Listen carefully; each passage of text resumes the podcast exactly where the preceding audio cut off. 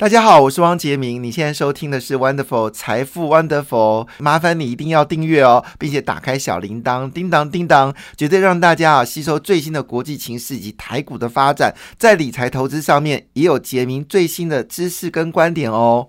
好，当然昨天美国股市是下跌的哈，那下跌理由是原因有两件事情，一个是石油的库存量突然间大幅的增加，造成昨天的能源股暴跌哈，那跌幅非常的深。那同时间呢，因为要紧接着要公布十月份的 CPI 了，市场非常紧张哦，尤其是如果核心物价指数不但没有减，反而是升的话呢，这可能会造成呢，就是对于美国联储局的一个压力哈。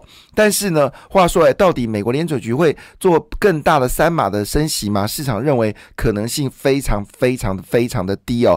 那么美国应该是做法是用温和的升息来慢慢的跟这个通膨来做抵抗。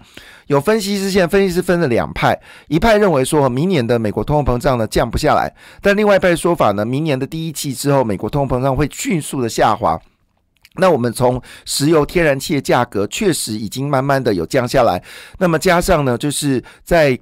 因为去年哦，整个物流不顺畅，所以很多各大通路呢，其实在去年都买进了大量的物资哦。那今年如果圣诞节卖不掉的话呢，你知道在美国他们换季哦，基本上就是会出清库存哦。那我以前在美国念书的时候呢，曾经在这个宾夕法尼亚州跟纽泽西州的交汇地方哦，有一个很大的 shopping mall 哦，你能想象在那边哦买到这个 Fifth Avenue 的东西哦，可能原价两三百块美金的东西，我讲的是。三十年前哦，十几块美金买到了，打对折完再再打折哦，打折完之后再打折，真的打到骨折。这是美国圣诞节最迷人的地方哦，就是东西啊，真的便宜到快眼泪流出来了，真的哈。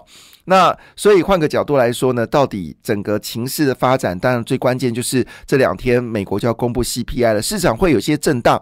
好，那昨天的美国股市呢，呃，以费半指数跌最多，跌掉三点一四个百分点，那么。纳斯达克跌掉二点四八个百分点，S M P 五百跌到二点零八个百分点。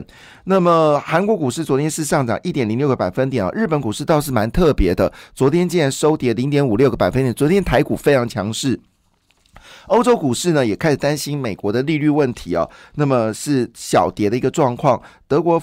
德国、英国、法国股市呢，分别是下跌零点一六个百分点、零点一四个百分点跟零点一七个百分点哦。亚洲股市呢，涨跌互见哦。那么印度是小跌零点二五个百分点，新加坡则是上涨零点六三个百分点。哈，这是在昨天整个收盘的一个状况。当然，市场还是担心为什么昨天美国股市会下跌呢？那主要原因是因为担心这次 CPI 到底是多少，物价指数到底是多少。非常难得的事情，市场并。没有预估值哦，有人说会到七个百分点了哦，但有人说会更低，呃，所以没有预估值，所以我也没有办法预告到底整个 CPI 是不是会往上走高。嗯嗯，好，这个是有点让人担心，那使得这个黄金价格是呃下跌哦，那美元稍微收强一点点。好，那当然这个会短线影响台股哦。不过因为昨天外资大买台股，我认为这个买的趋势应该是不会改变的哈。那所以呢，今天也许开盘会稍微震荡哦，有一些获利了结的卖压是可以被接受的。但我不太，我们所看所分析的说法都是这么说，美国应该不会再强势升息，那通膨会慢慢的减少。那因为这一次本来。在昨天的呃前天的美国大涨的还有一个原因是认为就是共和党应该会大赢哦，那这个对于美国股市来不错，因为川普的时代里面美国股市涨势比较惊人，那么大家也认为民主党可能没有办法压抑通货膨胀，必须靠共和党。但是呢，公布的结果呢，好像并没有那么的厉害，就是以为红潮再起哦。那这个红潮不是中国的红潮，是共和党的颜色是红色。他们原原本以为会有红潮再起，主要是因为川普的造势活动非常成功，但结果事实上正好是没有那么的强了哈。以这个。佛罗里达的一个选战来看，佛罗里达的年轻帅哥呢，哈，他基本上是跟川普切割，就大赢了二十个百分点。然后跟川普没有切割的状况呢，基本上。那些摇摆州并没有看到选情有比较好，所以呢，这个对川普来说是有一些压力的。所以红潮没有在一起，当然股票市场会有一点点的卖压，因为大家都希望，就是股票市场希望共和党能够全胜。那现在目前为止，就是众议院应该是共和党没错，但参议院现在还是打五五坡，要到十二月才会公布。好。所以这些消息呢，当然就影响了股票市场。那大家一定很担心，那台积电、联电在昨天的状况哈，那其实也还好了哈。台积电在昨天呢是几乎是平盘，哈，只跌了就是万分之三。那么联电跌幅多一点点，跌到零点六二个百分点。不过看得出来啊，三大法人还有关股最近都大买联电哦。联电因为车用晶片需求会大幅的增加，昨天整个上涨的只有。Meta 因为 Meta 要裁员一万人，所以股价上涨。那苹果是跌掉三点三二个百分点。那在 NVIDIA 跌幅比较深哦，跌掉五点六六个百分点。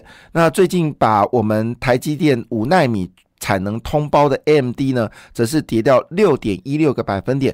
基本上都是单纯只是市场的影响，并不是基本面有任何变化哦。那我这次再提醒大家。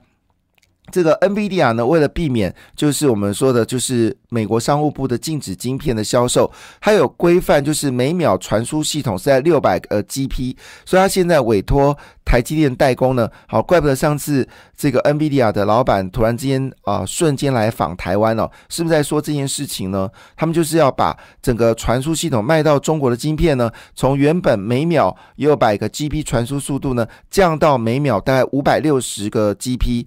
那在中国有非常厉害的一些晶片设计厂商，包括平头哥在内，所以平头哥有被打压，这就为什么金星科最近股价狂涨的原因哦。那因为这世界上有三。个重要的这个这个这个技术者哈。那平头哥其实是金星科很大的竞争者，那也受到这次的管制啊。那这个呃阿里巴巴平头哥就说一句话，他所做的这个 GPU 的晶片呢，只供应阿里巴巴，不会供应其他人。所以金星科当然是最大的受惠者。所以昨天金星科股价又接近到前坡的一个高点。好，但是我谈这件事情是说，呃，这个中国也遇到这个事情了，所以他们 GPU 的厂商呢，就是绘图晶片厂商呢，全部设计降载。好，所以的他依旧找找台积电代工。那台积电说可以，如果你们真的有降降速率的话，台积电愿意代工，但是要签一个免责条款，意思说这个事情跟台积电无关。你们都说降到就是每秒好六百个 GP 以下，所以呢，台积电还是可以代工的。台积电还是可以代工的，这是重要讯息，提供大家做参考。那当然，呃，就是美国的原油库存大增嘛，我刚刚解释，创下一个月来的巨量增加，表示美国事实上有大量生产石油，虽然啊。沙特好，这个 OPEC 呢，已经从呃这礼拜开始减产，每天减产两百万桶，但是发现到一件事情，说嗯，好像石油库存还是在增加的，而且最近天然气价格下跌，造成欧洲决定开始用天然气来生产肥料，所以跟肥料相关的股票，请大家还是要避开。可是我们化工股真的很赚钱，我们看到化工股，大概今年很多化工股的。都是赚一个股本以上，因为他们都把原本传统的化工呢转型跟半导体相关哦。那相关信息你可以查，呃，就是化工股获利强劲哦，里面有很多的公司，包括六化工在内哦，五福化工、六福化工，好，都表现的非常的好。好，那当然，在这个情况之下呢，好，今天有几个重要的讯息给大家做参考哦。系制裁大厂力旺，好，昨天召开法说会了，他说展望第四季，总经理何明洲指出，第四季营收呢将持续成长，好。尤其今年改变对刊入式可多次编写 NTP 记忆体的策略之后，权利金大幅的增加，而且美国最新禁令对它完全没影响哦，所以 IC 设计股最近表现的非常强劲，估计应该还会持续的强劲哦。好，那我们来看一下快速扫描，到底哪些公司公布了业绩哦？那么。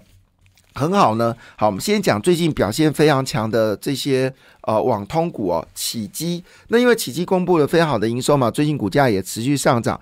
那昨天呢，呃，董事长这个叫做谢洪波，他就说 WiFi 六五 G 低轨卫星车用 A 的 S 哦，那么订单大幅的成长，加上台南台南的新产能不是在中国，是台南哦。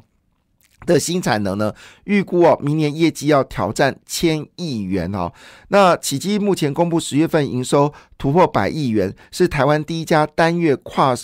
百亿元大关的网通厂，那谢宏波表示哦，相较于前两年的成长较为平缓哦，今年的业绩呢已经达到经济规模，整个获的获利呢会大幅的增加，营收绝对会挑战八百亿元的整数关卡，直接好挑战九百亿元，就是三十亿美金。那明年呢会有一亿的一千亿的成长哦，这是契机。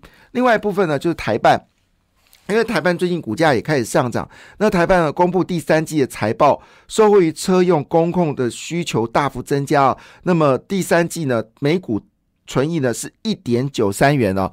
那么是创下了历史的新高。那么同时间呢，前三季的获利呢是五块零三哦，已经超越了去年全年的所得。所以按照这个速度来看呢，今年应该是有机会呢赚到七块钱，甚至接近到八块钱哦。那现在股价大概在呃八十块附近吧，哈，呃八十的呃之前七十块，就应该八十块。所以本益比呢竟然只有十倍哦，这是。有关这个几个比较重要的公司，另外就是红海的子公司呢，富鼎哦。那富鼎呢，昨天在法说会上面呢，也提到一件事情哦，那他会从所谓的消费性 IC 呢，或进入到所谓的。这个车用 IC，但是呢，在这个消费者 IC 呢，他也非常看好，就是有关电竞产品哦，也可能会让他产品有得到一些好处。那同时间，红海跟国巨合资的国创呢，也发生了就是效益哦。而这个国创据了解，主要投资者当然也就是富鼎了哈。那富鼎呢，其实获利也是相当的强劲哦。那当然不要忘记了，其实，在红海集团里面还有子公司就是天域。好，那昨天的股价呢，也是表现的非常的强劲哦。好，那台办啊，获利不错，刚刚已经提醒大家了。嗯，好，日月光的营收呢，创下最强的十月份，虽然昨天日月光的 ADR 是下跌的。